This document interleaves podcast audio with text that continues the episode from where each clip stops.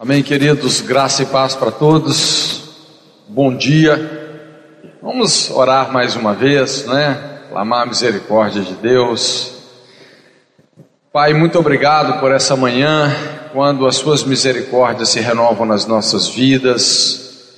Grande, Senhor, a sua bondade, a sua fidelidade para conosco.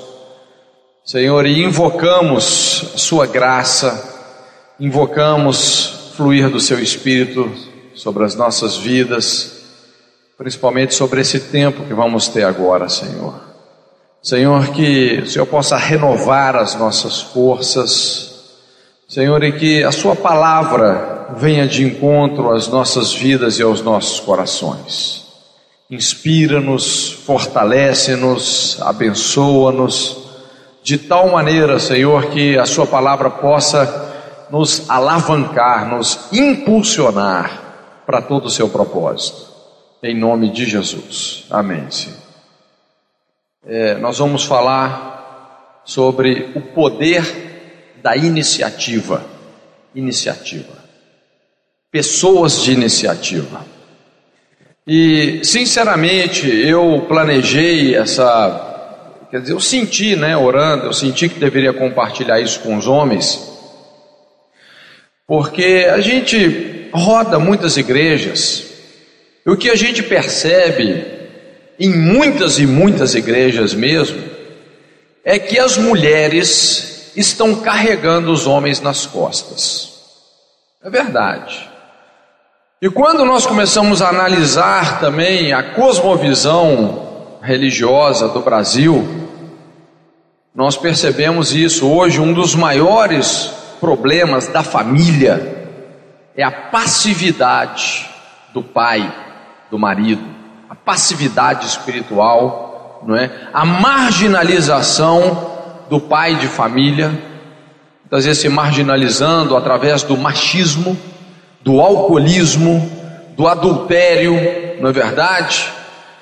Muitas mulheres hoje já estão até acostumadas com o fato do homem ser um alcoólatra, ser um adúltero, ser um beberrão, não querer nenhuma responsabilidade com Deus, e as cargas acabam caindo sobre os ombros de quem? Das mulheres, não é verdade? Mas eu creio que Deus quer reverter esse quadro, não é? Outro dia eu estava conversando com um irmão e ele criou assim um termo que eu achei bem interessante, porque essa questão da passividade masculina tem sido algo às vezes tão forte no contexto familiar, a irresponsabilidade do pai, do marido, que ele usou esse termo, né? A bananização do homem. Muitos homens, me desculpa a palavra, né? Mas que espiritualmente, ministerialmente, eles estão se tornando pessoas totalmente nulas, pessoas que estão se abdicando da sua autoridade, que estão se esquivando do seu papel, e é lógico que isso causa o que? Um déficit familiar que desestabiliza principalmente a vida dos filhos. E quando a gente fala sobre iniciativa, irmãos, eu creio que essa é uma das palavras mais poderosas para essa geração. Pessoas de iniciativa. E veja bem, nós podemos definir a iniciativa, não é? O que de fato é iniciativa? É uma propriedade que instiga e aguça a pessoa a fazer aquilo que é preciso sem ser necessário que alguém lhe mande. Vamos dizer assim, é uma santa rebelião contra o comodismo, contra a autocomiseração e a preguiça. Isso é iniciativa. E eu creio que Deus realmente está procurando pessoas de iniciativa. Teve uma vez que eu ouvi uma frase que realmente marcou muito a minha vida, né? E esse pregador, ele falou o seguinte: que a maior tragédia na vida de uma pessoa, a pior coisa que pode acontecer com uma pessoa, não é a morte, sabia? Não é a morte. mas é uma vida sem propósitos. Uma vida onde a pessoa sempre negligenciou a iniciativa. Uma vida é você ter vivido toda uma vida, olhar para trás e descobrir que você não fez o que você deveria fazer. Eu acho tremendo, eu acho extremamente forte aquilo que Jesus fala lá em João, capítulo 17, versículo 4. Jesus, olhando para os olhos do Pai, ele fala assim: Pai, glorifiquei o teu nome, tendo consumado a obra que me deste a fazer, tendo terminado aquilo que o Senhor me confiou. Ou seja, tudo que o Senhor esperava que eu fizesse, eu fiz. Tudo que o Senhor esperava que eu fosse, eu fui. Eu consumei, eu terminei. Jesus terminou a vida dele numa cruz, dizendo que está consumado. Irmãos, isso é muito poderoso. Só pessoas de iniciativa podem terminar a vida dessa forma. Só pessoas crucificadas podem dizer palavras como essas: está consumado. Ele preencheu todo o propósito de Deus para a vida dele. Só no Evangelho de Mateus são 93 profecias que se cumprem na vida do Senhor Jesus. Ele preencheu as Escrituras. Irmãos, e isso é um, é um estímulo realmente para as nossas vidas. Iniciativa é a respiração da alma, é o princípio básico para construirmos a nossa autoestima Pessoas que não têm iniciativa, normalmente, elas não começam a não gostar delas mesmas, não é? Iniciativa produz autoestima e autoestima produz iniciativa. Isso é um ciclo da vida, não é? Sem iniciativa nós deixamos de viver e passamos a existir. Você sabe que tem uma grande diferença entre viver e existir. Então tem muita gente que não está vivendo, a pessoa está sobrevivendo, ela está existindo, ela está aí, entendeu? Mas a pessoa já perdeu há muito tempo as expectativas da vida. E você sabe que essa tem sido uma das principais raízes da depressão. Pessoas que perderam o significado da vida pessoas que perderam o sabor pela existência. E sabe como, como que isso acontece? Exatamente pela falta de iniciativa, a falta de objetividade na vida.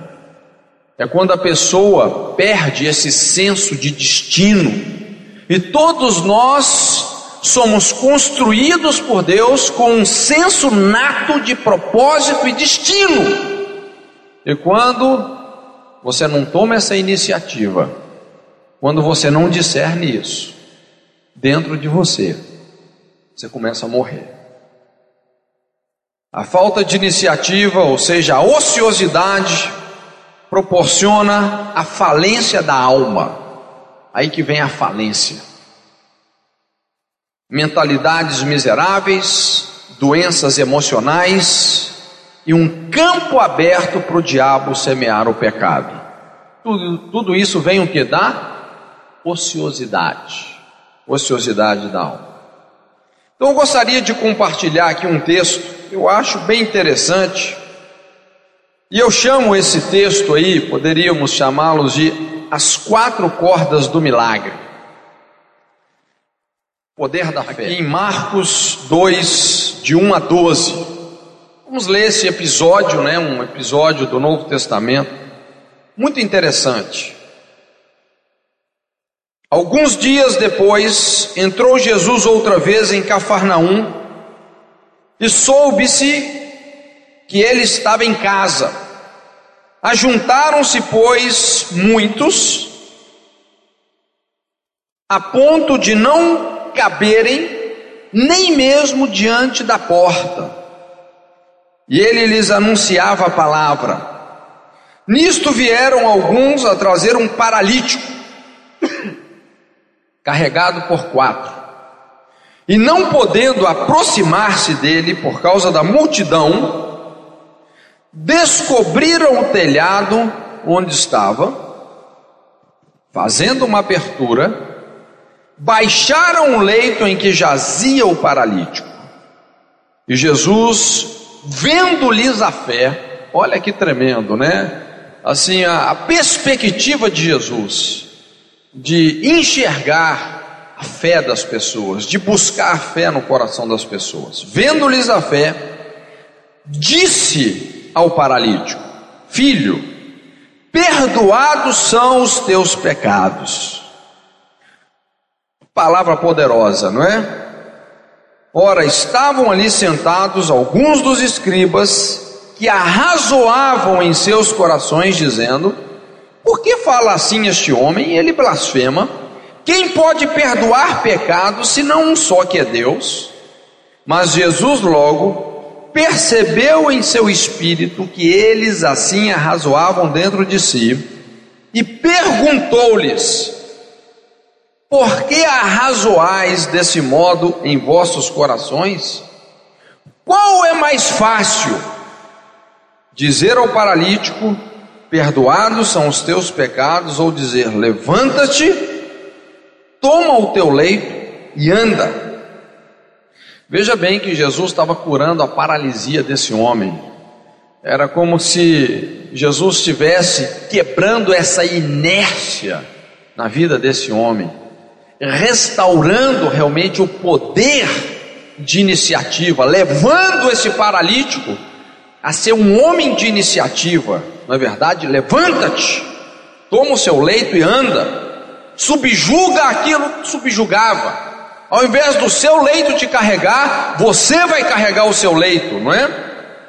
E ele fala assim: ora, para que saibais que o filho do homem tem sobre a terra autoridade para perdoar pecados, Disse ao paralítico: A ti te digo, levanta-te, toma o teu leito e vai para a sua casa. Veja bem que isso fala de uma restauração familiar. Vai para sua casa. Vai resolver o que você tem que resolver na sua casa. Vai assumir a sua posição no seu lar. Não é? Isso é uma palavra para os homens voltarem para casa. Então ele se levantou e, tomando logo o leito, saiu à vista de todos, de modo que todos pasmavam e glorificavam a Deus, dizendo: Nunca vimos coisa semelhante. Irmãos, é extremamente poderoso esse texto.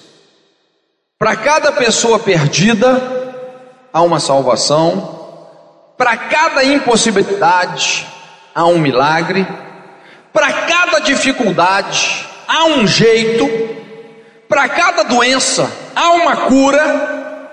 Deus é um Deus de possibilidades. Para Deus, todas as coisas são possíveis. Nós só precisamos de crer. E o que nós percebemos aqui é uma situação de dificuldade, de doença, de impossibilidade. Havia ali um paralítico.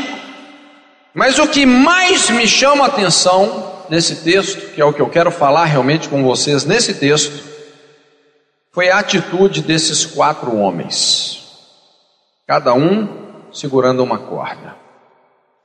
Quando esses homens se viram diante da impossibilidade, de levar aquele paralítico a Jesus, eles não se deram por vencidos, não é isso?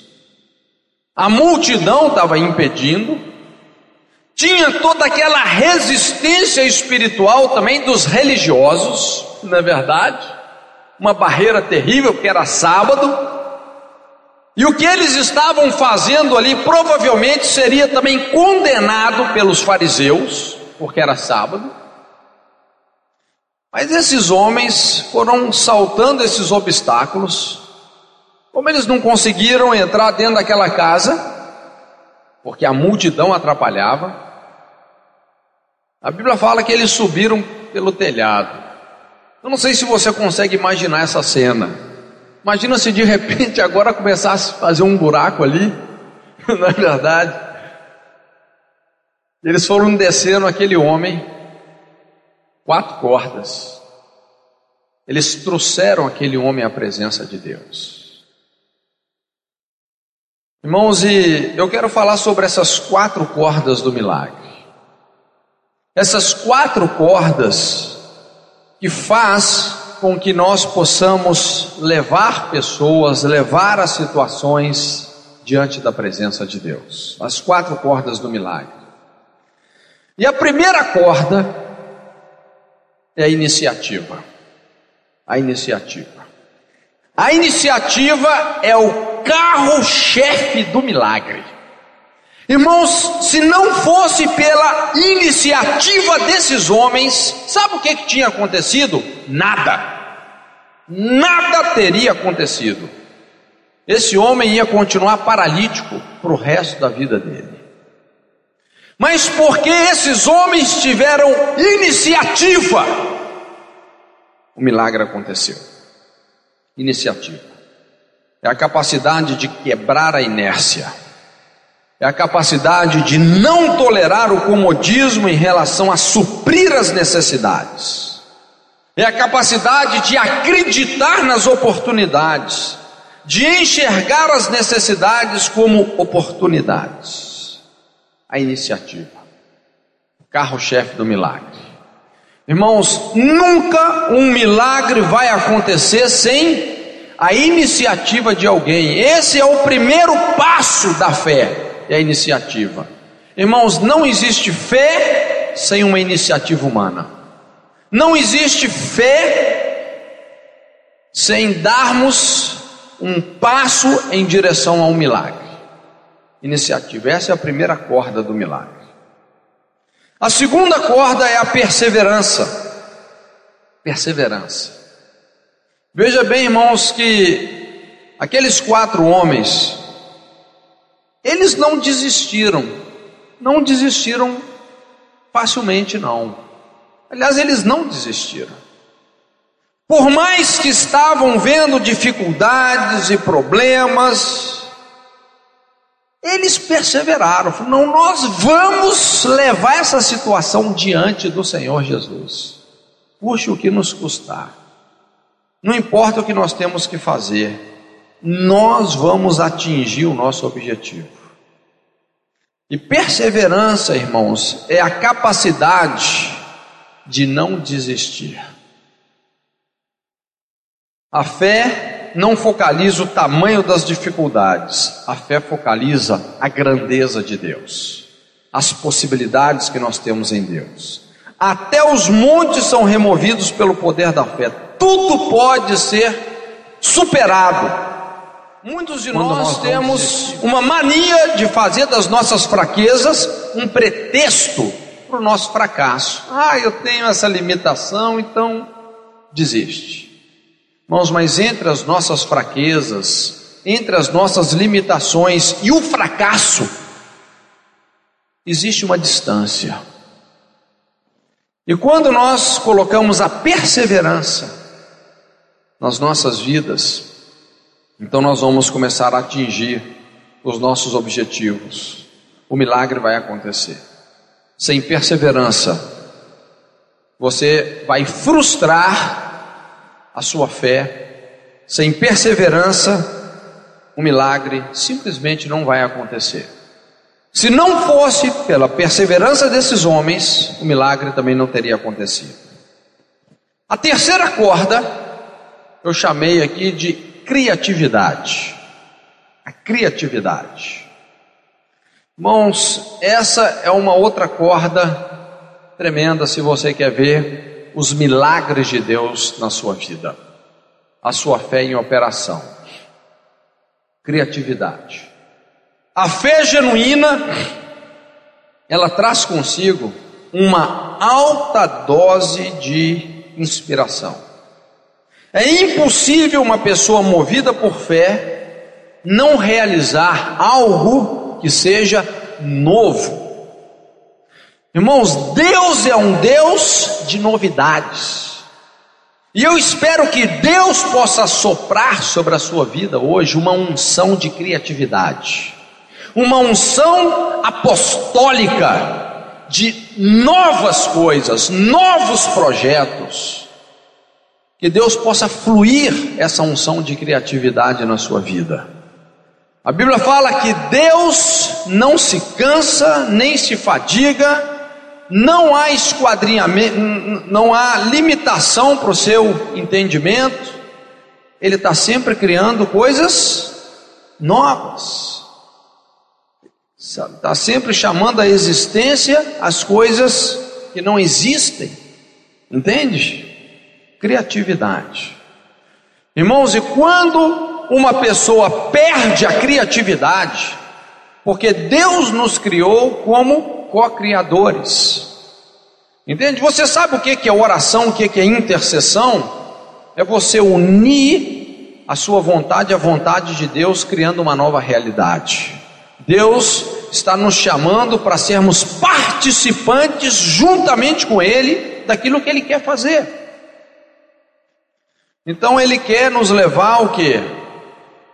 Ele quer trazer sobre as nossas vidas uma unção de criatividade. E eu fico imaginando, se não fosse por essa unção de fé e criatividade na vida desses quatro homens, irmãos, aquele paralítico tinha continuado paralítico, mas eles tiveram criatividade.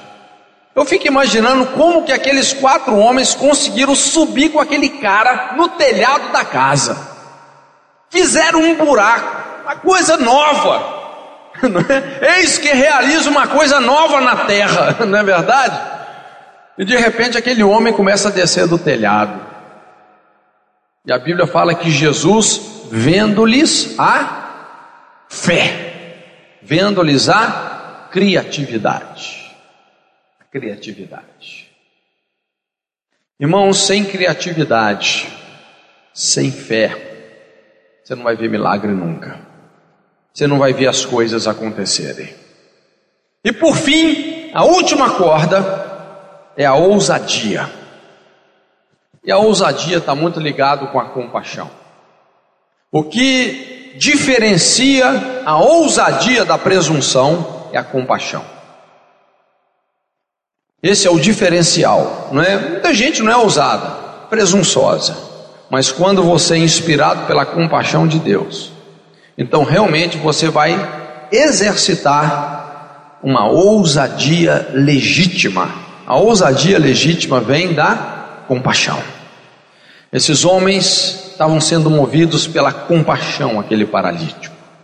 Eles foram ousados.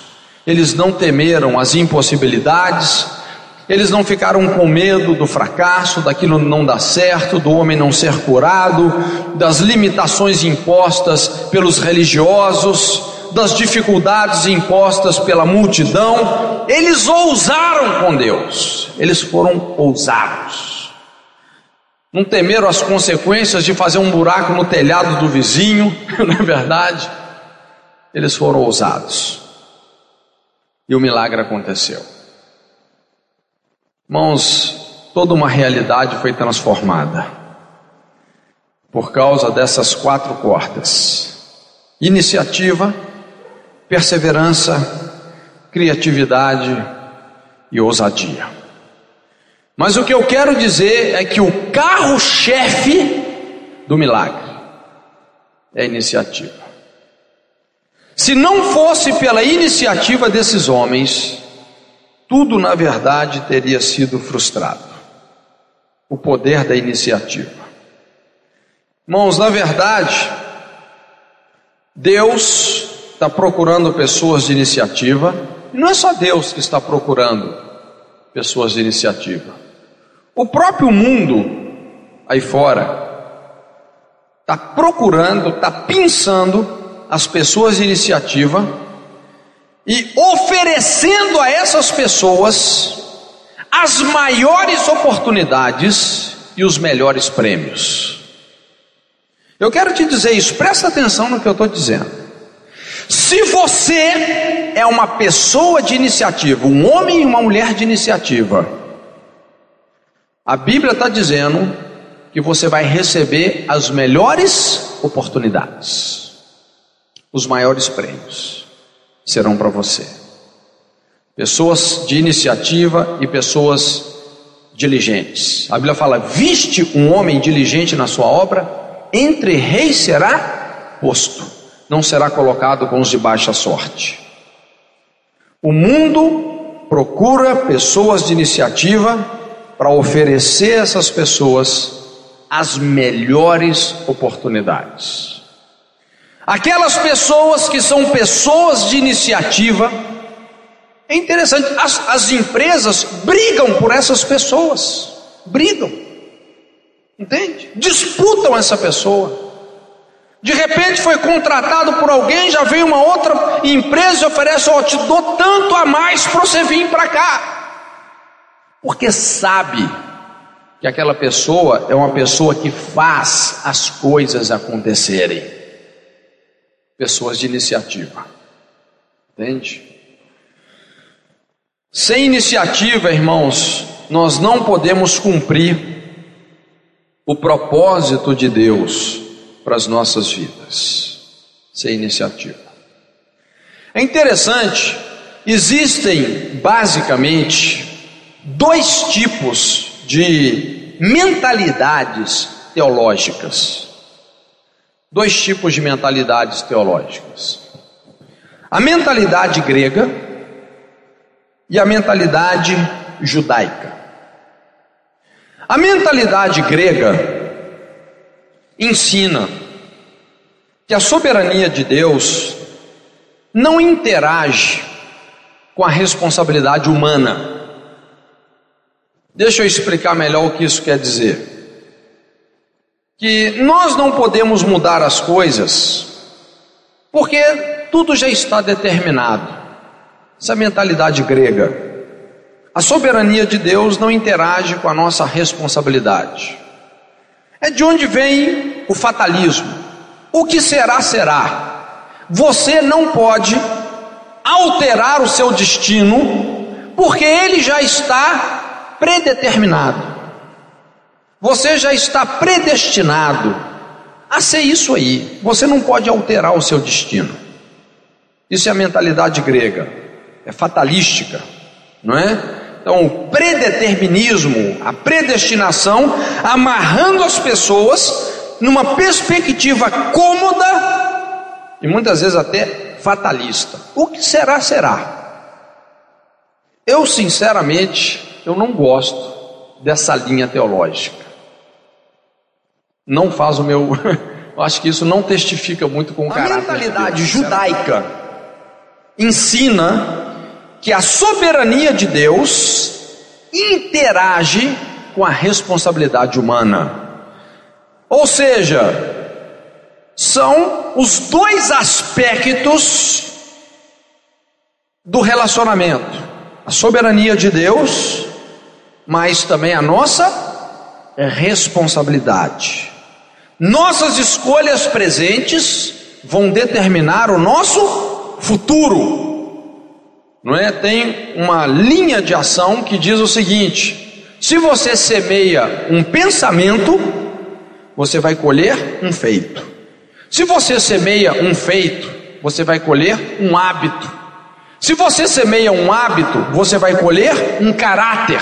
E se você semeia um caráter, você vai colher um destino. Então veja bem que caráter e destino são palavras que andam juntas, mas tudo começa na nossa vida de pensamentos, escolhas, hábitos, caráter, tudo isso é que vai traçar o nosso destino, as nossas escolhas. Somos responsáveis pelo nosso destino. É assim que funciona a mentalidade judaica, ok? Podemos mudar situações que já estavam até de certa forma determinadas por Deus. Isso pode até parecer heresia, mas é totalmente bíblico. Por exemplo, se você estuda sobre a vida do rei Ezequias, lá em Isaías 38, de 1 a 9, Deus enviou um veredito de morte para esse homem. O profeta Isaías chegou lá e falou: Rapaz, bota em ordem a sua casa, porque você vai morrer. E a Bíblia fala que Ezequias chorou, se quebrantou, pediu a misericórdia de Deus: Senhor, me deixa morrer agora, não. Ele quebrantou profundamente, se humilhou. E aquilo então moveu o coração de Deus. O profeta Isaías já estava indo embora, a palavra de Deus veio novamente a Isaías, falou: Isaías, volta lá e fala o seguinte: eu estou dando mais 15 anos de vida para ele, estou dando um bônus. Irmãos, isso mostra que as nossas escolhas é que vão determinar o nosso destino, o nosso futuro. Entende? Por incrível que pareça, nós vemos muitas pessoas na Bíblia que frustraram os desígnios de Deus. Você vê, quando Deus falou para Samuel ungir Saul, lá em 1 Samuel no capítulo 9, Deus falou assim: Samuel, unge esse homem como rei, e a minha palavra é que ele está sendo levantado para destruir os filisteus. Só que no processo de Deus na vida de Saul, Saul entrou por um caminho de desobediência, de inferioridade, de popularidade na sua liderança, de amar muito mais a popularidade do que realmente obedecer o que Deus estava falando para ele fazer, que ele frustrou os planos de Deus. Ao invés de Saul destruir os filisteus, os filisteus destruíram Saul. Entende? Irmãos, as nossas escolhas vão determinar o nosso destino. Eu acho muito interessante porque a Bíblia fala sobre dois livros, não é? Lá em Salmo 139, verso 16, a Bíblia fala sobre um livro dos planos de Deus. Davi fala assim: Os teus olhos viram a minha substância ainda informe. Ou seja, quando ele estava sendo formado, né, entretecido nas entranhas da sua mãe, e fala assim: No teu livro foram escritos os meus dias, sim, todos os dias, e foram ordenados para mim quando ainda não havia nenhum deles. Isso aqui é um conceito de plano. Davi, ele está dizendo que quando ele estava lá no útero da mãe dele, que Deus escreveu o que? Um, um plano, né? Para a sua vida, para os seus dias. Deus escreveu um plano. Agora a Bíblia fala sobre um outro livro também, que é muito importante, que talvez é o mais importante. Isso está em Apocalipse 20, verso 12, a parte B. Fala assim: abriu-se outro livro que é o da vida, o livro da vida.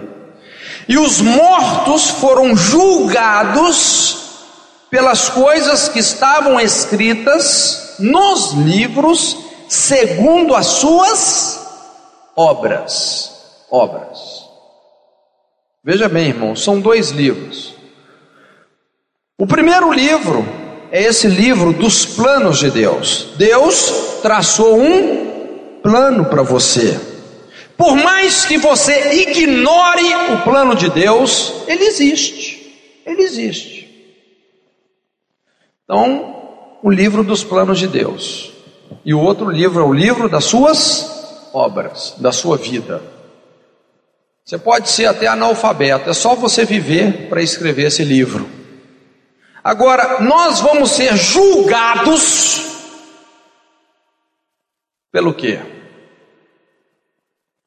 Pelas nossas obras. Talvez o mais triste é quando existe uma dessintonia entre esse livro dos planos de Deus e o livro da nossa vida. Aqui em Apocalipse 20, a Bíblia fala que vai chegar um dia, e vai ser um dia tão grande e terrível que a Bíblia fala assim: que os céus e a terra vão desaparecer. Imagina. E no centro do universo vai se estabelecer o trono de Deus, o trono branco de Deus. E todos nós vamos ter que olhar dentro dos olhos de Deus. E é nesse contexto que o livro da nossa vida vai se abrir. E nós seremos julgados pelas nossas obras. Para muitos, Deus vai dizer: Olha o que eu planejei para você tudo no livro dos planos de Deus, como Davi fala. Olha o que eu planejei, mas olha o que você escolheu viver. Irmãos, esse vai ser um dia grande e terrível. Mas não fica desesperado, não, porque Deus tem um plano para aqueles que saem do plano. Amém? Talvez você saiu do plano de Deus Talvez você tenha feito muita coisa que você não deveria ter feito. Irmãos, Deus é suficientemente sábio e poderoso para te realinhar com o propósito dele de novo. Deus tem um plano para aqueles que saem do plano.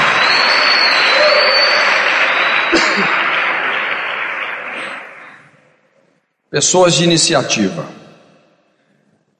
Irmãos, deixa eu fazer uma outra diferenciação aqui. Há uma grande diferença entre emprego e trabalho, sabia? E eu acho importante a gente falar isso aqui, sabe por quê? O que nós percebemos no Brasil é que nós somos educados para termos uma mentalidade subserviente no sentido pejorativo da palavra. Entendeu? Uma mentalidade subserviente. Aqueles poucos que têm o privilégio de fazer uma universidade, por exemplo, aqui no Brasil, essas pessoas, elas vão ser educadas na universidade para ser o quê? Empregado. Empregado de alguma grande empresa, às vezes você vai passar o resto dos seus dias naquele empreguinho lá, fazendo o seu patrão se tornar cada vez mais rico. Entende? Nós somos educados no Brasil para isso, para ter um emprego. Mentalidade subserviente.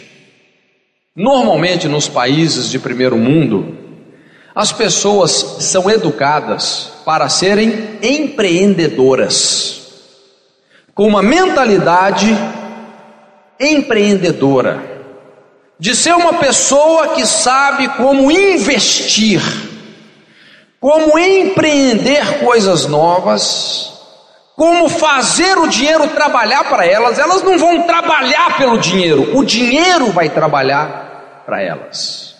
São pessoas que têm uma mentalidade de investir, de empreender, de fazer com que o trabalho delas, não o emprego, mas que o trabalho delas seja potencializado, e isso não há limites. Então, quando nós falamos em iniciativa, nós temos que destacar a diferença entre emprego e trabalho. Pessoas de iniciativa, elas não estão à cata de emprego, elas querem trabalho. Não quer aquele empreguinho, que você fica com aquele salarinho a vida inteira. Entendeu? Elas querem trabalho. Emprego produz comodismo, dependência e uma mentalidade subserviente e limitada. Trabalho produz incentivo, alimenta a criatividade, gerando crescimento e sucesso. Agora, não quer dizer que você possa fazer do seu emprego um ambiente de trabalho. Você está entendendo? Um ambiente onde você vai ser uma pessoa de iniciativa, uma pessoa criativa, uma pessoa que vai revolucionar aquela área onde você está empregado. Isso é uma questão de mentalidade. O meu objetivo é trabalhar exatamente na sua mentalidade. Não quero diminuir você porque você tem um emprego, não é nada disso. Por favor, não me interpretem mal. Trabalho nos leva além das nossas limitações, rompendo paradigmas, rompendo fronteiras, não é isso? Rompendo fronteiras não só geográficas, mas fronteiras emocionais, ministeriais, espirituais. Você começa a romper fronteiras, disponibilizando um serviço que vai vir de encontro às necessidades das pessoas. Nós vamos poder fazer diferença na vida de muita gente.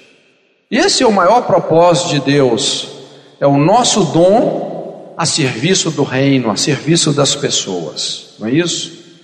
Então nós precisamos mais do que nunca entender essa nova dinâmica que está moldando o mundo. A tendência é que o emprego está dando lugar ao trabalho. Entende? É muito importante você ter esse discernimento. Tem uma história até bem interessante, não sei quantos já ouviram, é uma história meio famosa, né? É a história da vaquinha magra, né? não sei quantos já ouviram essa história. Estava lá um velho muito sábio com um menino, e eles então estavam andando por um caminho, por uma estrada, e andando por essa estrada, eles viram então uma fazendinha, e quando o menino olhou para aquela fazendinha, ele se deparou assim com um ambiente de miséria. A cerca estava caída, o pasto estava descuidado, aquela família morava numa casa caindo aos pedaços, tudo sujo, tudo mal cuidado. E aquele menino ficou intrigado com aquela situação, não é? E falou: puxa vida, mas como que essas pessoas conseguem sobreviver nesse ambiente de miséria? E eles resolveram entrar então naquela fazendinha, foram conversar com a família, perguntaram: mas como que vocês sobrevivem aqui? Aí o uma das pessoas apontou para uma vaca, né? Falou, não, nós temos essa vaquinha ali. Ela dá aí uns 3, 4 litros de leite por dia. Com esse leite, nós tomamos um pouco, vendemos um pouco na cidade. Com esse dinheiro, nós vamos sobrevivendo. Nós vamos sobrevivendo. Estadinha, a vaquinha já estava ali magrinha e tal, né? Aquela família inteira dependia daquela vaquinha. E assim eles iam levando a vida. No outro dia eles passaram por aquela mesma estrada, né? O menino e o velho, e viram que a vaquinha da família estava perto de um precipício. E quando o menino viu a vaquinha perto do precipício, pensou na família: nossa, essa vaca cai no precipício, acabou, né?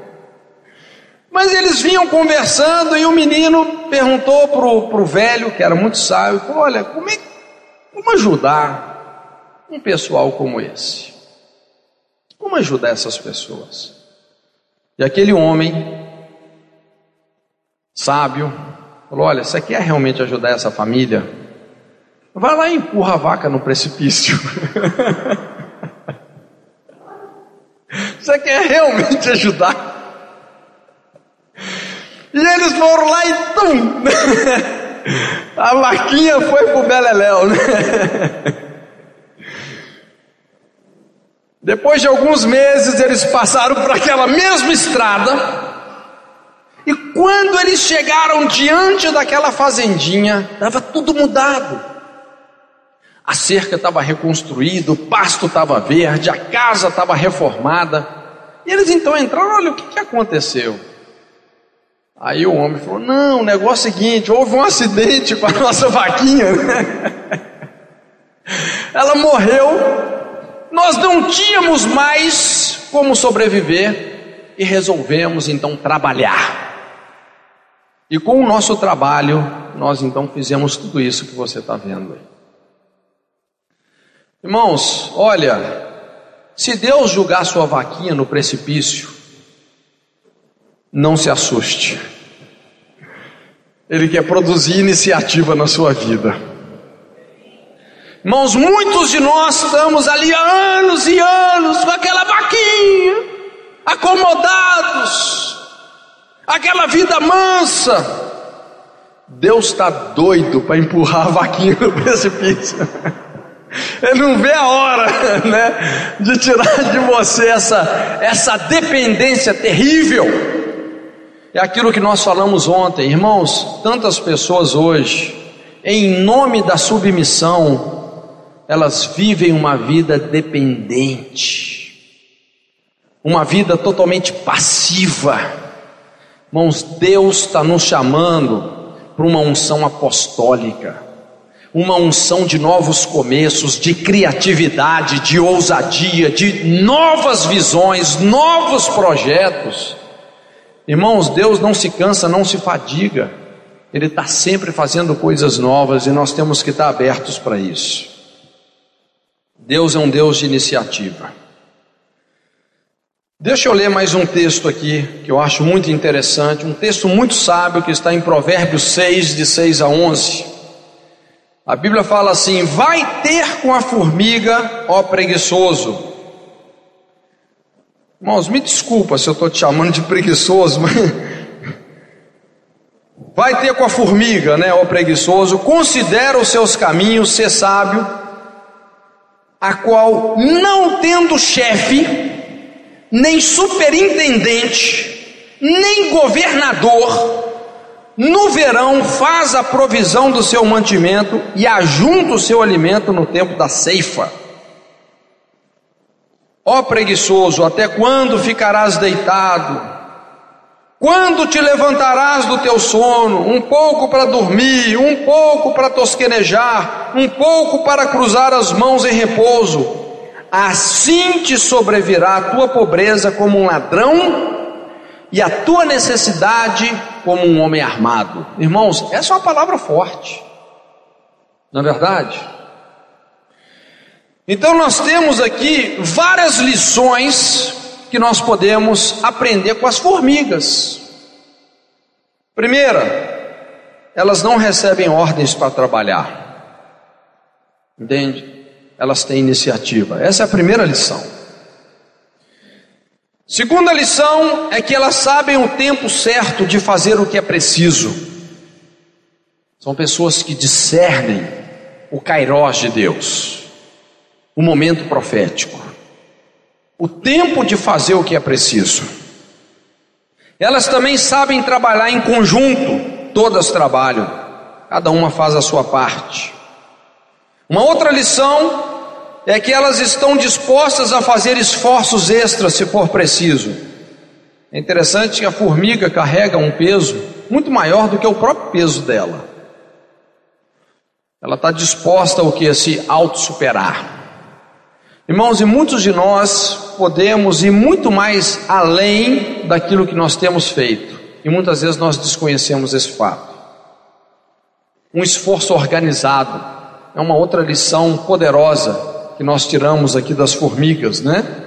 Esforço organizado, segredo da sinergia. Irmãos, muitos de nós às vezes estamos pulverizando os nossos esforços como igreja, mas se nós nos unimos, se nós realmente fazemos um esforço organizado, irmãos, isso é altamente poderoso. Elas são prudentes. Enquanto chove, elas comem e se reproduzem. Então, a iniciativa produz criatividade e planejamento, uma vida estável, farta, tranquila e segura. É o que nós aprendemos também com as formigas. Aproveitar as oportunidades dadas por Deus. Então, algumas advertências que são bem cabíveis aqui. A primeira é essa, irmãos: preguiça é pecado, não é isso? E é muito importante a gente falar sobre isso, porque para a gente pecado é o que? O adultério é pecado, não é? Se a pessoa se embriagou, então ela praticou um pecado. Mas tudo aquilo que extrapola os limites que Deus estabeleceu para os nossos desejos e sentimentos é pecado. E o que que a preguiça é? É você quebrar, é uma maneira de você quebrar, de você exceder a lei do descanso. O descanso é um direito que todos nós temos, é uma necessidade que nós temos, física, emocional, espiritual, de descansar em Deus, mas se você excede no descanso, você vai praticar a, a preguiça, e a preguiça é pecado, é uma idolatria ao descanso. É quando o desejo de descansar prevalece sobre a responsabilidade e a iniciativa. Então existe uma mentalidade que prazer, não é? é estar de férias, de papo para o ar a vida inteira. Mas a ociosidade produz tédio e o tédio leva ao pecado. Irmãos, não tem nada pior do que uma vida ociosa. Nada pior. Esse é o princípio né, da falência da alma. Então a única criatividade que o preguiçoso tem é de inventar desculpas né, para poupar os seus esforços. Provérbios 22, 13, a Bíblia fala assim: diz o preguiçoso, um leão está lá fora, serei morto no meio das ruas. Quer dizer, o cara, para inventar desculpa, para não fazer nada, para não levantar da cama, ele realmente é um homem de iniciativa. Esse provérbio até parece uma piada, mas retrata a sutil capacidade e criatividade do preguiçoso, né, para fugir do trabalho. A segunda advertência é essa: pessoas preguiçosas e sem iniciativa não estão sendo sábias. Você não está sendo sábio, não é? É o que a Bíblia está falando aí, nessa mensagem das formigas. A terceira advertência é que a preguiça alimenta a miséria. É o caminho da miséria. Entende? Satanás é ladrão. E uma das estratégias mais eficazes de roubo é a preguiça. Quando uma pessoa entra pelo caminho da preguiça, ela vai ser roubada. Não foi isso que nós lemos aqui? A Bíblia fala aqui: assim sobrevirá a tua pobreza como um ladrão, e a tua necessidade como um homem armado. Essa pessoa vai ser roubada. A preguiça abre a porta para a miséria, que vem como um assaltante. Cada vez que nós damos lugar à preguiça, nós estamos sendo roubados em termos de tempo, recursos, qualidade de vida, realização, resultados, você está sendo roubado. A Bíblia fala, Provérbios 20, verso 4: o preguiçoso não lavra no outono, pelo que mendigará na colheita, e nada receberá. Nada receberá. E a quarta lição, que nós podemos tirar desse texto é que a preguiça produz depressão, apatia. Vem um adoecimento da alma e a morte da vontade. Pessoas que perderam o sabor pela vida. Provérbios 21, 25, a Bíblia fala assim: o desejo do preguiçoso o mata, porque as suas mãos recusam a trabalhar. O desejo do preguiçoso o mata. Toda pessoa preguiçosa vai entrar por um caminho de apatia e depressão. Irmãos, e só para finalizar, eu quero falar sobre os benefícios de uma vida de iniciativa. Primeiro benefício, se você é uma pessoa de iniciativa, isso vai aumentar o seu poder aquisitivo em todas as áreas. Na área intelectual, emocional, financeira, não é? Mateus 25, 20, a Bíblia fala assim: Então, chegando o que recebera cinco talentos, apresentou-lhe outros cinco talentos, dizendo: Senhor, entregaste-me cinco talentos, eis aqui outros cinco que eu ganhei. Veja bem, essa é a pessoa de iniciativa. Todos se lembram dessa parábola dos talentos a Bíblia fala que esse homem que recebeu cinco talentos, ele granjeou, ele administrou, ele investiu, ele teve a iniciativa de trabalhar com o seu dom, ele foi responsável naquilo que lhe foi confiado, não é isso? Mas a Bíblia fala também, nessa mesma parábola, de um homem que recebeu um só talento, e ele se sentiu desmotivado, ele enterrou aquilo, não é isso? E depois foi devolver só aquilo, ele não teve iniciativa. E qual foi o resultado dessa parábola? Tirai o talento daquele que tem apenas um e entrega para aquele que tem dez. Porque ao que tem ser-lhe-á dado, e ao que não tem, até o que tem ser-lhe-á tirado. Irmãos, isso é uma lei. É uma lei.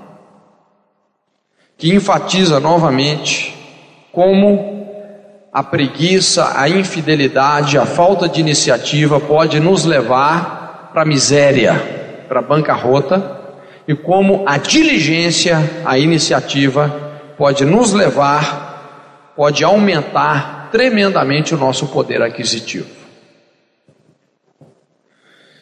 Segundo benefício de uma vida de iniciativas é isso, é um destaque, louvor. Disse-lhe o seu Senhor: Muito bem, servo bom e fiel. Né? Você pode ter certeza que você vai receber ainda mais incentivo, não é? Você vai se destacar naquilo que você faz para a glória de Deus, não é? Vai haver um destaque. Terceiro benefício de uma vida de iniciativas é esse: é estabilidade e promoção no trabalho. Você vai crescer. Esse é um dos princípios mais relevantes da prosperidade.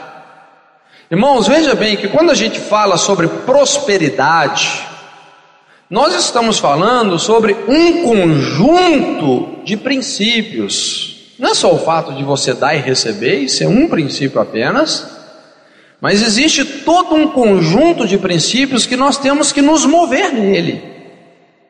E esse é um dos principais princípios, a iniciativa.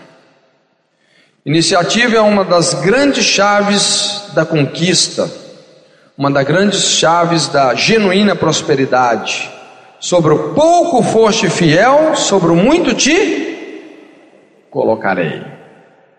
Entra no gozo do teu Senhor. Isso quebra a depressão. Você começa a sair de uma situação emocional de desânimo, de apatia, de depressão e você entra no no gozo, numa alegria completa que Deus tem para você, uma vida de entusiasmo.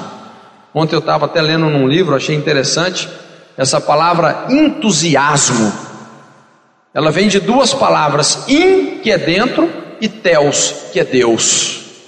O que que é uma pessoa entusiasmada? É uma pessoa que tem Deus dentro. Entende? E quando você tem Deus dentro, quando você é uma pessoa de iniciativa, você vai se tornar uma pessoa emocionalmente sadia, uma pessoa entusiasmada uma pessoa que realmente abraça a, vida, a existência com toda a garra, não é? Um outro benefício então é esse, alegria de servir as pessoas em relação às suas necessidades sentidas e verdadeiras. Quando você é uma pessoa de iniciativa, você vai desfrutar desse gozo, de poder ver o benefício que você está causando a outros. Atos 20, 35, a Bíblia fala: Em tudo vos dei o exemplo de que assim trabalhando é necessário socorrer os enfermos, recordando as palavras do Senhor Jesus, porquanto ele mesmo disse: coisa mais bem-aventurada é dar do que receber. Então, esse é um dos princípios da bem-aventurança. O que, que é uma pessoa bem-aventurada? Num sinônimo bem direto, uma pessoa bem-aventurada significa uma pessoa mais do que plenamente feliz. Ou seja, você só vai ser mais do que plenamente feliz quando o seu trabalho está produzindo é, alegria e sucesso na vida de outros. Esse é o princípio da generosidade. Você vai se alegrar com a prosperidade de outros que você está causando. E o último ponto é esse: o último benefício de uma vida de iniciativa.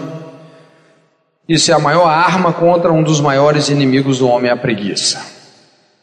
A iniciativa é a forma de você combater a preguiça. Por isso que a Bíblia fala: vai ter com a formiga o preguiçoso, considera os teus caminhos e ser sábio. Seja sábio.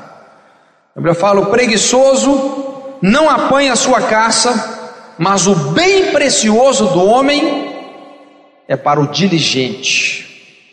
É para o diligente.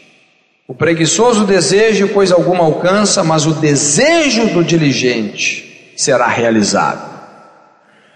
Irmãos, para nós quebrarmos realmente essa inércia na nossa vida, nós temos que tomar uma atitude. Temos que exercitar a nossa alma dentro dessa mentalidade. Pessoas de iniciativa, pessoas que não se acomodam, pessoas que se levantam para fazer a diferença, pessoas que estão abraçando essas quatro cordas do milagre: a iniciativa, a perseverança, a criatividade, a ousadia. Irmãos, para nós cumprirmos o nosso papel, seja na nossa família, seja no corpo de Cristo, seja profissionalmente, ministerialmente, espiritualmente, irmãos, sem iniciativa, nós não vamos chegar em lugar nenhum. E querendo ou não, os dias da nossa vida mais cedo ou mais tarde eles vão acabar. É ou não é verdade? E quando você precisar de olhar para trás e considerar o seu passado, a única coisa que vai dar sentido à sua existência é se você foi ou não foi uma pessoa de iniciativa. Amém? Curva sua cabeça então, vamos nos orar ao Senhor.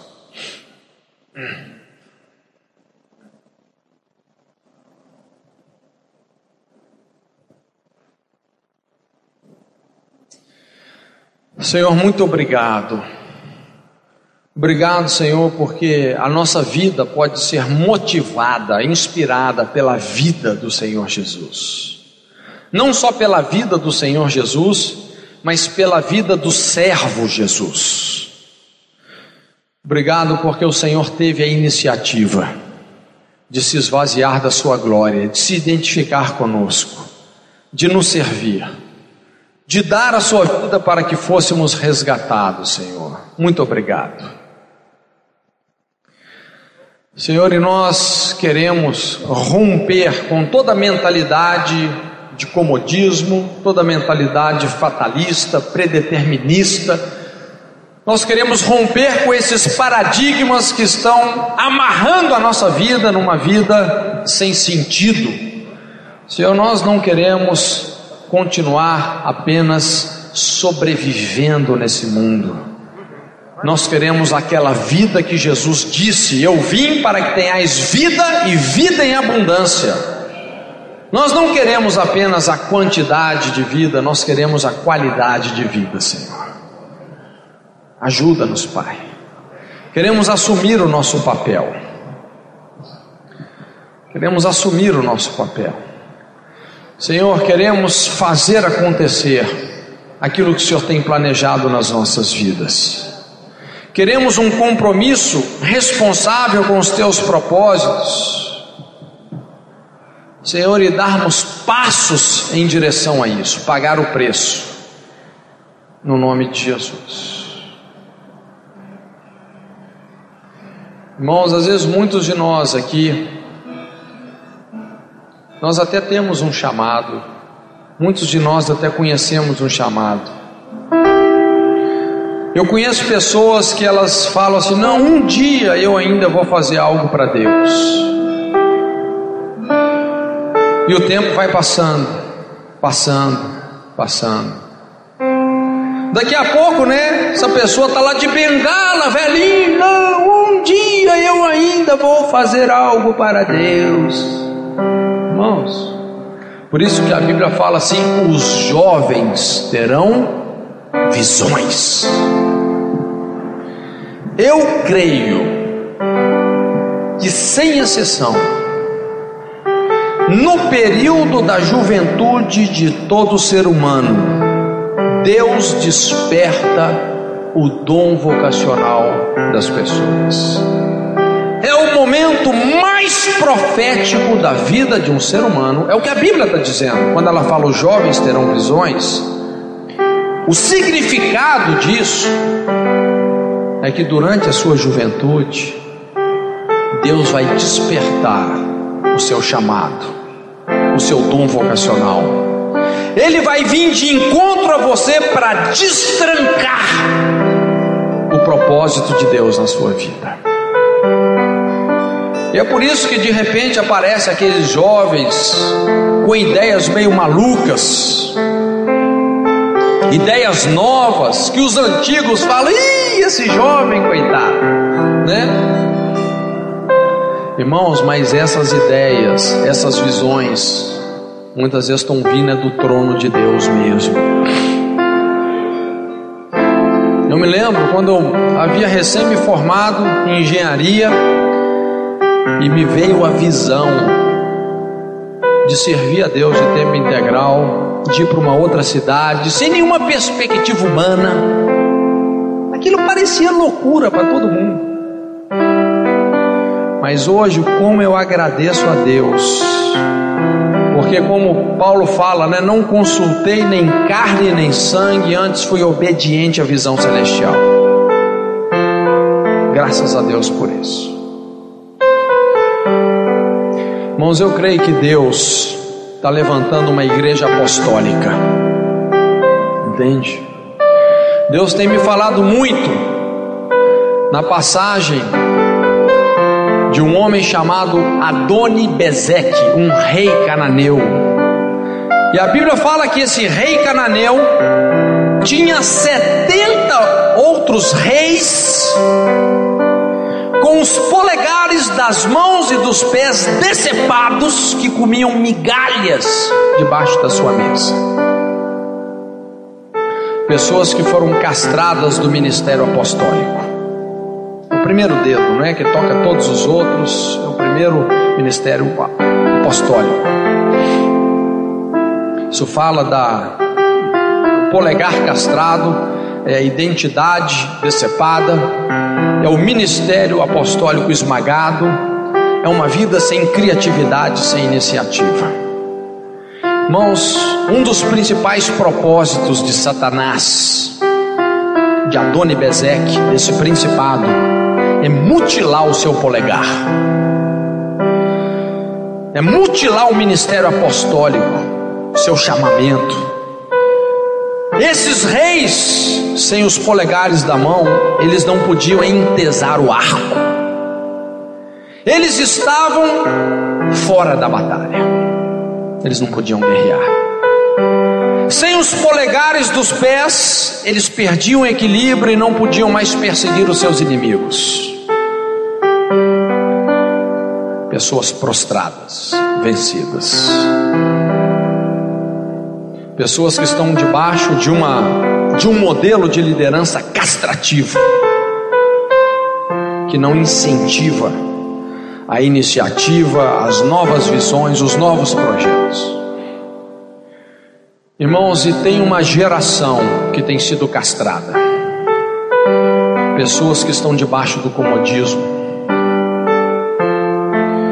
Mas eu creio que Deus está levantando uma geração de pessoas que estão dispostas a pagar o preço, a dar o primeiro passo, a serem ousadas.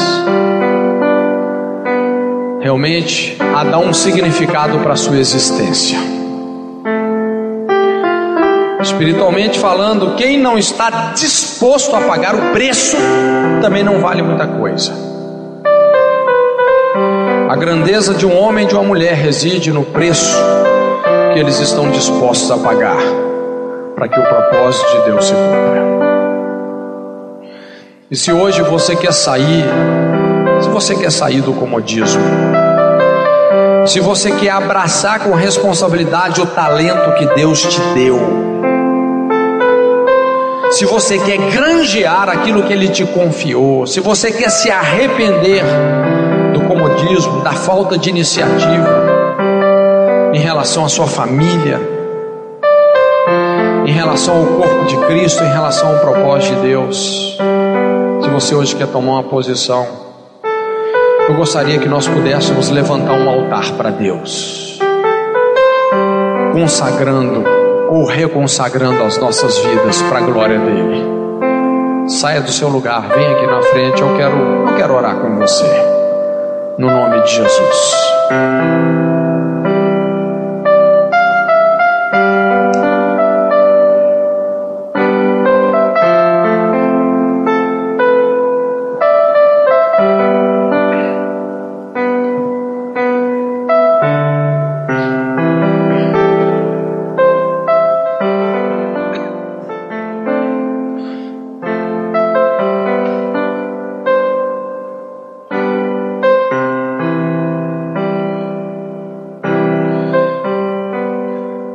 Irmãos, é incrível,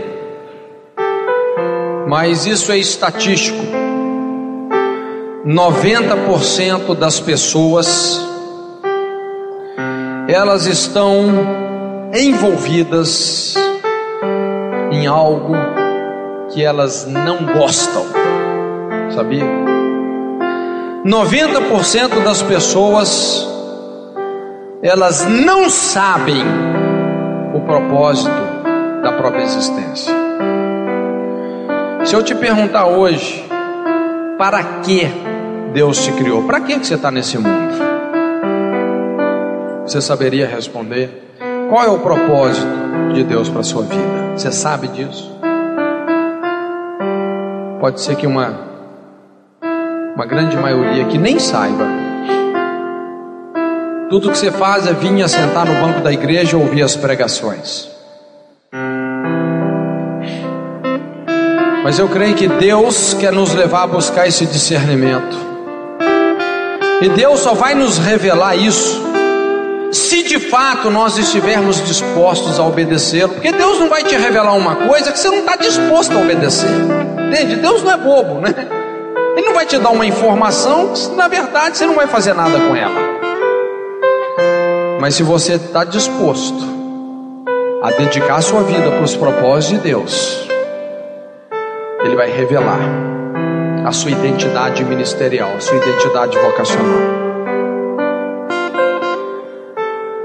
Desses 10% das pessoas que dizem e falam assim: Eu sei o que Deus tem para mim, eu sei.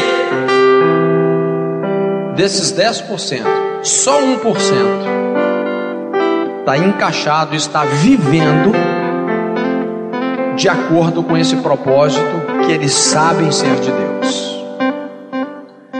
Isso explica a baixa qualidade da igreja. Muitas vezes a nossa grande quantidade está atestando a baixa qualidade, né? Porque imagina se esses milhões de evangélicos no Brasil, todo mundo fosse comprometido com o propósito de Deus. Irmãos, o mundo inteiro já estava alcançado por Jesus.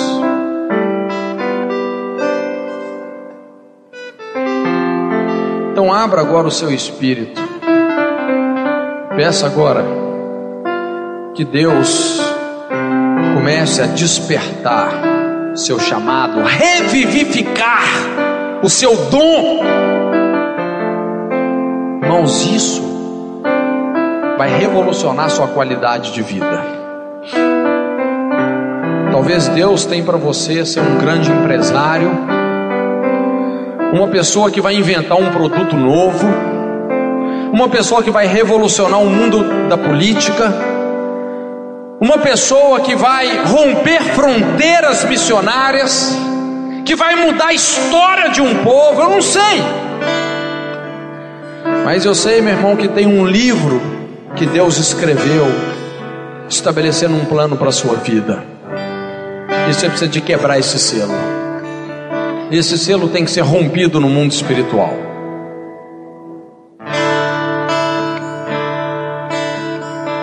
Se coloca diante do Senhor. Pai, vem sobre as suas vidas. Vem sobre as nossas vidas, Senhor. Vem, Senhor. Vem, Senhor. Abre sobre os nossos corações uma janela de revelação, de discernimento, acerca de quem nós devemos ser, acerca de quem nós somos em Ti acerca dos propósitos que o Senhor tem estabelecido para as nossas vidas. Abre essa janela de revelação, Senhor. Destranca os nossos dons. Senhor, eu quero, como ministro do Evangelho, eu quero chamar a existência uma unção de criatividade, uma unção de iniciativa, uma unção de perseverança uma unção de ousadia sobre essas pessoas. Eu quero chamar à existência os dons, os dons que foram enterrados, que eles sejam desenterrados nessa manhã. Os talentos que têm sido negligenciados, Senhor, nós queremos nos arrepender dessa negligência. Como o Senhor disse àquele servo, mau e negligente servo, Senhor, nós queremos nos arrepender dessa maldade, dessa negligência.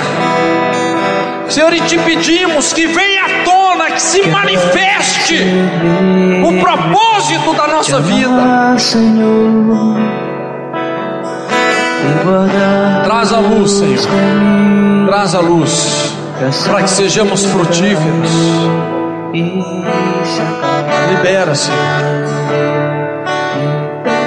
novas visões, novos projetos, uma nova visão, uma nova perspectiva de trabalho. Senhor, que essa indolência da alma seja rompida, que essas fortalezas, que a passividade, que tem amarrado a vida de pais de família, seja quebrada essas ataduras que os homens ocupem os seus papéis na família e no corpo de Cristo. Senhor, nós queremos chamar os homens no mundo espiritual, nós os chamamos para que eles ocupem os seus lugares na família e na igreja. Chamamos as mulheres para ocupar os seus papéis também. Senhor, nessa manhã, nós derramamos os nossos corações nós consagramos e reconsagramos as nossas vidas nesse altar. Nós nos abrimos para os teus planos, para os teus propósitos. Abraçamos com responsabilidade os seus planos, os seus propósitos. Em nome de Jesus.